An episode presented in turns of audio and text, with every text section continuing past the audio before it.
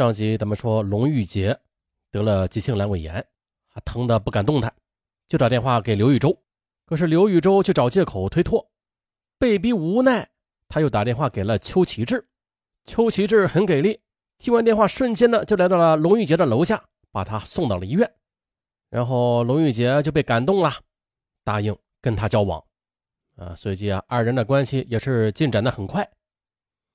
十月初的一天，龙玉洁帮着邱奇志整理换洗的衣服时，在他上衣的口袋里发现了一本以自己的名字开户的存折，并且是从一月份就开始了，每个月都存进去三百块钱。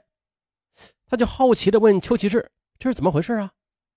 邱奇志就憨笑着说：“我本来不想让你知道的，我只是想每个月给你存三百块钱，然后积少成多嘛。”万一将来的你有什么急用的话，那说不定这就是你的救命稻草呢。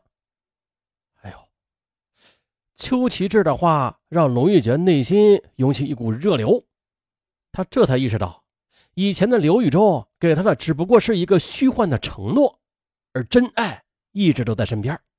他禁不住的一把就抱住了邱奇志，流着泪说：“你对我真好。”从那以后，龙玉洁便决定了。将刘宇洲彻底的忘记，好好的珍惜这一份平时的幸福。转眼到了二零一零年的二月初，龙玉洁与邱启志趁着春节的假期回老家宴请亲友，算是正式定亲了。随后，二人又在厦门思明区的某小区啊租房同居了。可是，就在龙玉洁的生活归于平静的时候，却又遇到了新的危机。二零一零年五月初，由于公司生产不景气，他被迫辞职了。此后，他就到处的去求职，可是却一直没有找到满意的工作。龙玉洁就急坏了，因为她与男友邱奇志刚刚买了一套商品房，每个月的房贷就得是三千多元钱。如果她找不到工作，那邱奇志的压力就太大了。二零一零年五月十八日。龙玉洁在网上浏览招聘广告时，又发现了这文峰公司在招聘一名生产部经理，基本工资是六千元，还有业务提成。如此丰厚的条件，让龙玉洁不仅有些心动。可是想到自己与之前的刘宇宙的那段往事，她又犹豫了。她又将文峰公司招聘的事告诉了闺蜜吴红婷。还有意的强调了其丰厚的待遇和自己对该公司业务的熟悉。吴红婷见他明显有些心动，赶紧阻止他说：“我劝你啊，你最好不要去趟这个浑水了。”那他的警告让龙玉洁有些不快。我只是去上班而已，我与刘宇洲早就不来往了呀。再何况的，我现在已经有了邱其志嘛。闺蜜吴红婷又说了：“感情这东西说不清楚的。”你没想法，那不代表刘玉洲就没有想法。再说了，小秋要是知道了，你能解释得清吗？确实，这闺蜜吴红婷的话句句在理儿。龙玉洁只好放弃了去文峰公司应聘的想法。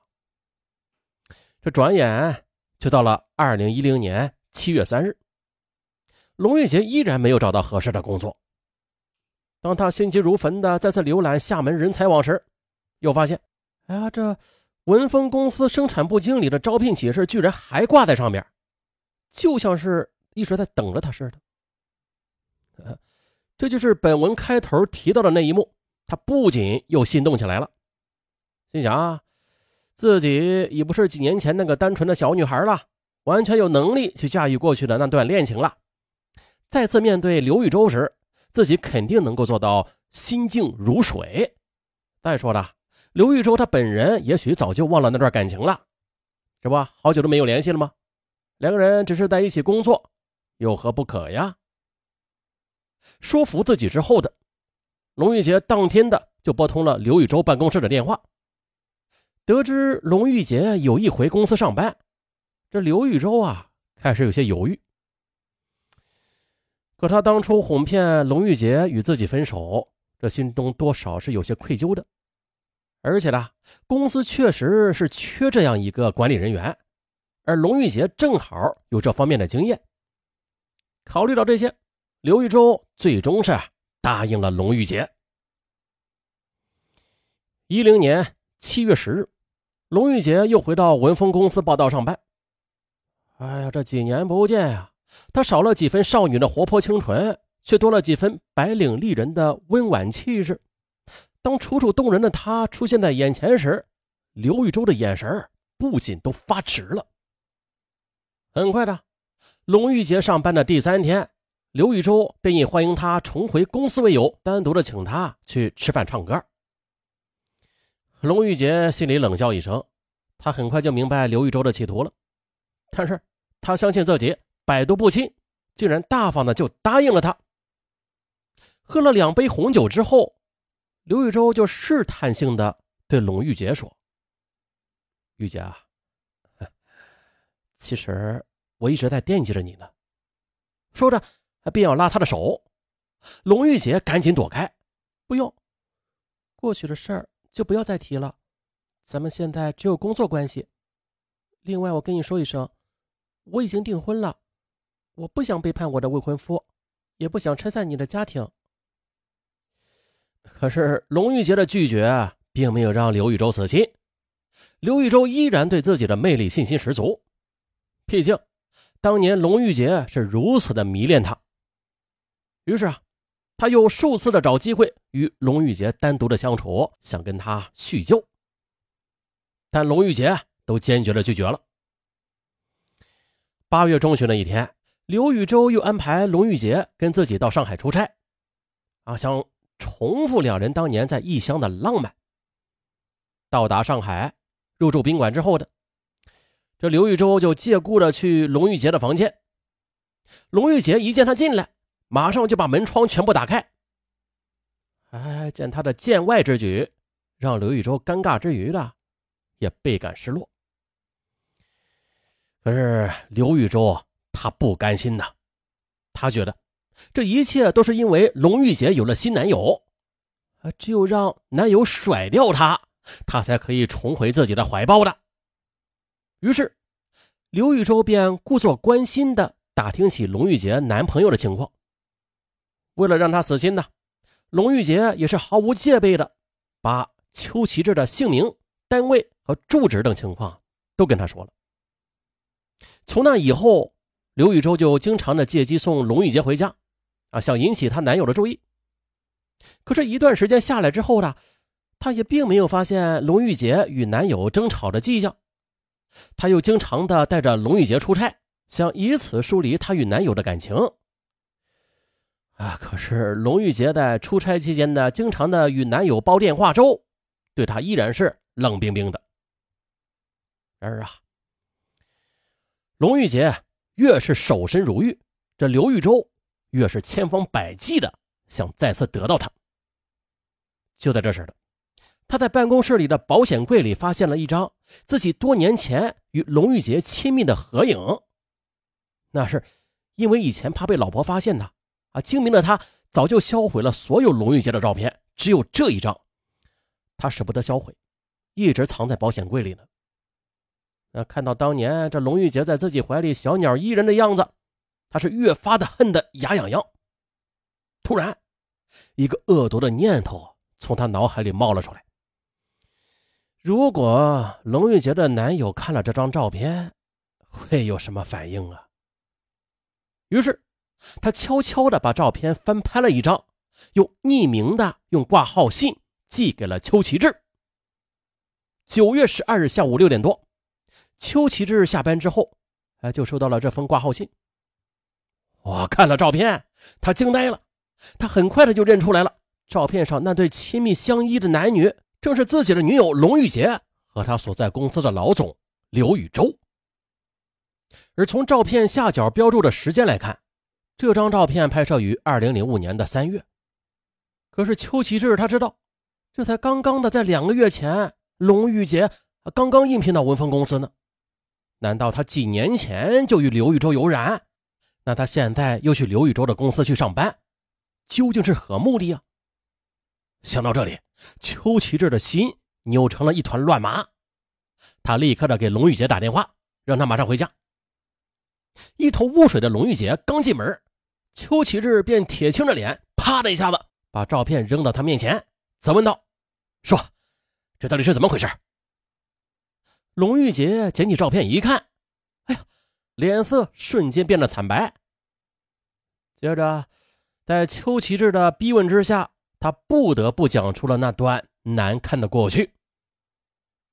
邱奇志，他做梦也没有想到，看似清纯温柔的未婚妻，竟然隐藏着这样的秘密。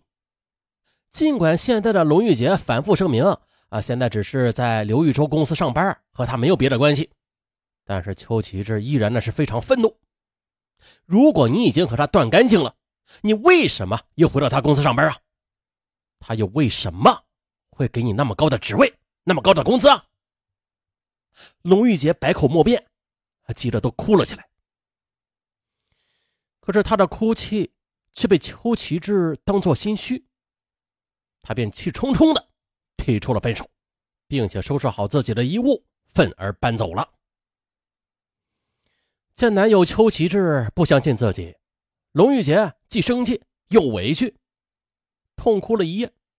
第二天上班的时候，啊，这刘玉洲从他红肿的双眼就看出来了。他和邱启志吵架了，啊，他心中暗喜呀。可是龙玉洁却并未因此重回他的怀抱，啊，看他的眼神反而带着些许敌意。因为此时的龙玉洁，他觉得这事儿是刘宇洲在背后捣鬼，只是没有证据。他的态度让刘宇洲十分恼火，却毫无办法。与此同时，平静下来的男友邱启志也开始后悔了，因为他依然爱着龙玉洁的，希望他打电话给自己认个错，给自己一个台阶下。可是，这倔强的龙玉洁始终没有给他打电话。十月十九日晚，邱启志翻来覆去睡不着，闭上眼睛就是他与龙玉洁在一起的情景。第二天早上六时的，一夜无眠的他。便赶到与龙玉洁同居的小区，想与他和好。可是由于他搬走的时候没有带钥匙，便打电话给龙玉洁，想叫他给自己开门。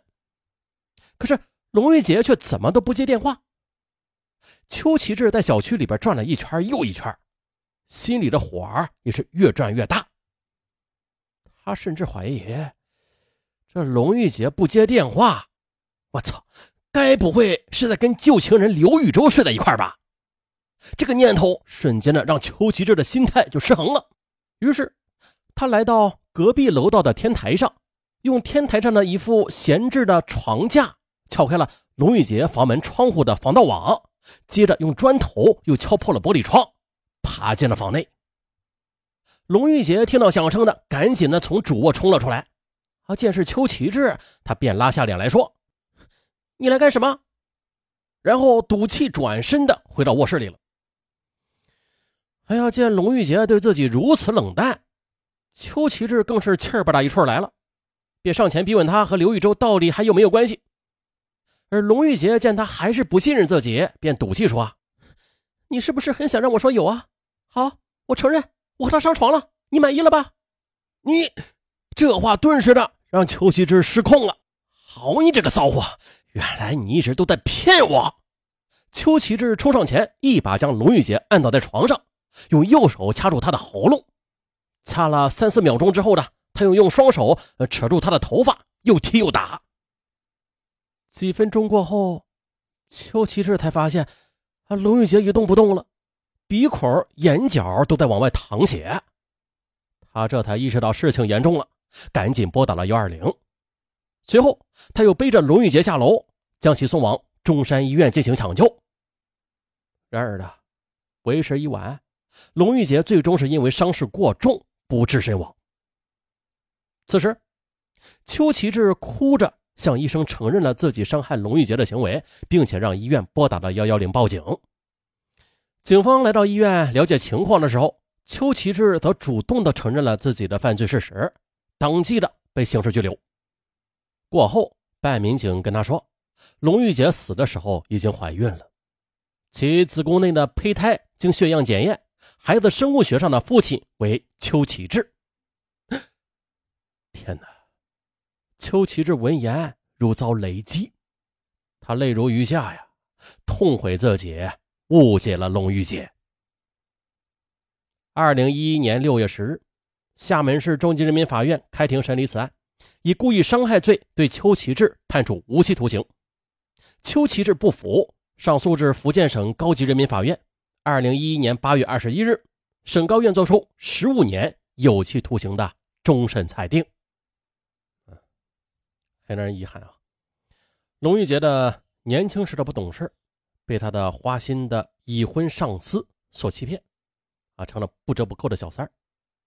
而男人找小三的目的是啥呀？很简单直接啊，为了小三的肉体，为了欲望，再或者说是啊，圈内啊有些老板找一个漂亮的小三啊，感觉有面子，图个新鲜。甭管这男人找小三为的是什么啊，可以肯定的是啊，绝对没有是为了爱情的，都是为了那最原始的欲望啊。愿天下小三儿早日的回头是岸，远离那些肮脏啊！你还有救啊！本期就到这儿，咱们下期再见。